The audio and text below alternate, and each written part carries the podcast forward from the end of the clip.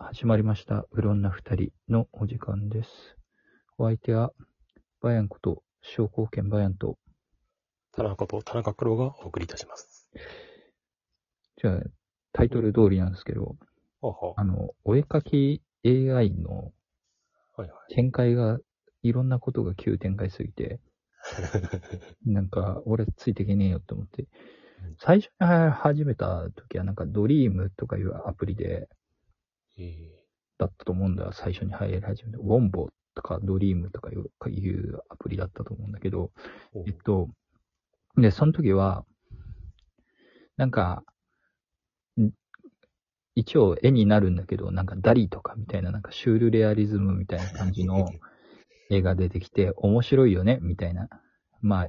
AI がまだまだ絵を描くのは難しいみたいだけど、これはこれで味があるよねみたいな感じだったんだ。は最初はうん。それがさ、あれよ、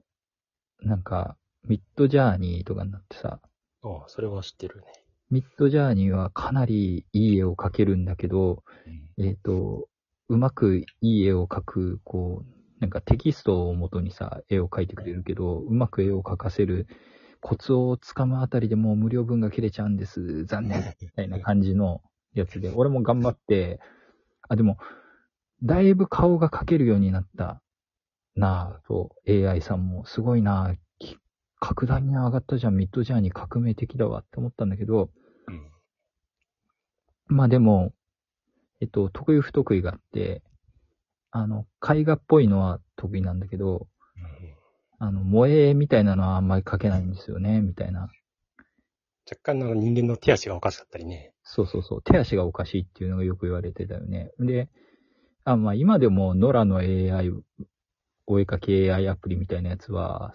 ちょっと手おかしかったりするんだけど、でも萌えとかはまだミッドジャーニー描けなくて、ミッドジャーニーね、本当美術っぽいのは結構得意で、なんかコンクールとかで賞を取ったんですとかっていうのもああ、やってたね。すごいなって思ったんだけど、そこからの、あれですよ。最近あった騒動ですよ。あの、ノベル AI ってやつですほよ。外国のノベル AI って多分本当は文章を書く AI の付随機能で多分始まったみたいな名前だと思うんだけど、あの、うんと、突然その AI が日本の萌えみたいなのをすっげえうまく描けるようになったんですよ。で、すげえすげえ革命だみたいな話になったんだけど、えっと、それが、理由が、あの、ピクシブの天才サイトを丸ごと食わせたっていう。ああ、それのことか。はあはあはあ話題になってましたね。そう。で、それで、え、これ違法なんじゃね？違法？あ、でも違法って言っても何の法に抵触するのかいまいちわかんねえっていう。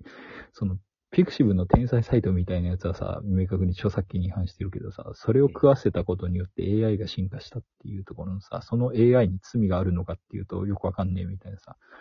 ただ紙絵師の絵柄をめちゃめちゃ真似する謎の AI が出来上がるっていうさ、話があってさ、そこまででもかなり急展開じゃん。で、昨日、一昨日ぐらいの急展開がもっとすごくて、あの、そのノベル AI の AI モデルが流出したっていう。だから、ああ、なんかハッカーがどうのこうのっていうやつ。そう、フリーでリリースされてしまったのと同様の事態になってしまった。えで、理由が本当ひどくて、本当なのかどうかわかんないけど、あの、最初ハッカーがやったんじゃないかって言われてたんだけど、違って、パスワードっていうのがパスワードだったっていう。おいおいおいってなったんだけど。だからハッカーでも何でもない人、適当にパスワードって、そのノベル AI のサイトに入って入れたら解除できちゃった。ひどい。で、トレントとかに普通に流されてる。で、でも運用するのにはそれなりの PC のスペックとかがいるだろうから、その、その、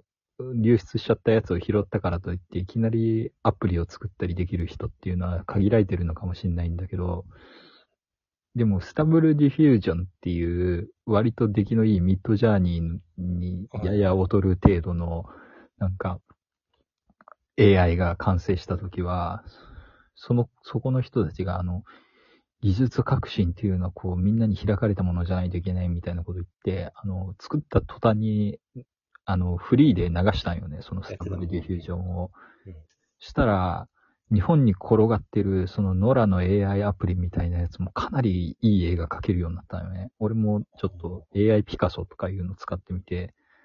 試したんだけど、ということは多分、まあまあの萌え映画描けるアプリみたいなのが、こう、あと数週間下手したら2、3日とかでなんかポンポンポンポン出てくると思う。怖くね？この展開、怖くねここ数ヶ月の話だぜ。だって、あの、え、っていうか、下手したら数週間の話だぜ、これ。こんな展開になると、あの、もうウォンボからは、なんかドリームからは、なんか数ヶ月経ってるかもしれないけど、あの、ミッドジャーニー出始めてから、ほとんど一月ぐらいしか経ってないと思うんだよね、俺。すごくない？この展開。俺、こんなんなると思ってなかったし、あと、なんかこんな AI の技術革新みたいなので、あの、人が困るっていう話ってさ、よくさ、SF の世界とかであったじゃん、なんか、人の仕事が奪われるみたいな話とかさ、あの、俺はもっとなんか、技術的な仕事とかでさ、まあ技術って、え、お絵描きも技術っちゃ技術かもしれないけどさ、クリエイティブなあれだからね。そう、クリエイティブじゃん。なんかもっとさ、なんか普通の技術的な部分でさ、なんか創造性の部分って AI 弱いって言われてたじゃん。うん創造性のクリエイティブなことは AI は苦手なんですってさ、散々言われててさ、で、頭だけ使ったりするのとかさ、手、手だけ、だからその、作業的なやつとかはさ、AI は得意なんですって言われてたのにさうん、今やさ、イラストレーターのさ、仕事が脅かされてるわけじゃん季節して。一番最初に AI に牙向かれるの、お絵描きの分野なのかよって思ってさ、なんか、萌え絵とかの分野なのかよ、しかもっていう。これびっくりだなと思って、誰も予想してなかったんじゃないな。現状さ、絵画ってさ、マジ、マジモンの絵画っていうのはさ、結局、その人のさ、味がないとさ、まあ価値がないところはあるけどさ、その、なんていうの、商業的な部分じゃん、割と。萌えみたいなのってさ、絵柄を売るみたいなところがあってさ、その人個人の絵っていうよりはさ、なんか絵柄を売るみたいな風潮あるやん。そことの相性が良すぎるんだよね。絵柄を完全にトレースできますみたいな技術ってさ。で、そうなるとさ、こう、なんか、2020年代とかの流行りの絵みたいなのをさ、食わせた AI がさ、無限にその手のさ、挿絵やよね。一番きついのは挿絵ですよ。挿絵とか表紙絵ですよ。ラノベの挿絵とか表紙絵とかがさ、こう無限に作れるわけじゃん。で、その辺の、なんかさ、零細なところで食ってたさ、人たちとかっ構いると思うんだよね。イラストレーターの中でも。その辺の人たち割と困るっていうかさ。なんか、こういうこと言うとさ、なんか、神絵師の人たちは困ってなくてさ、なんかあんま実力のない人たちがワーワー言ってるよね、みたいなこと言う人いるけどさ。いや、あんま実力のない人たちと食っていかなきゃいけないんですよ。っていうそこを全然分かってねえな、こいつらとか思って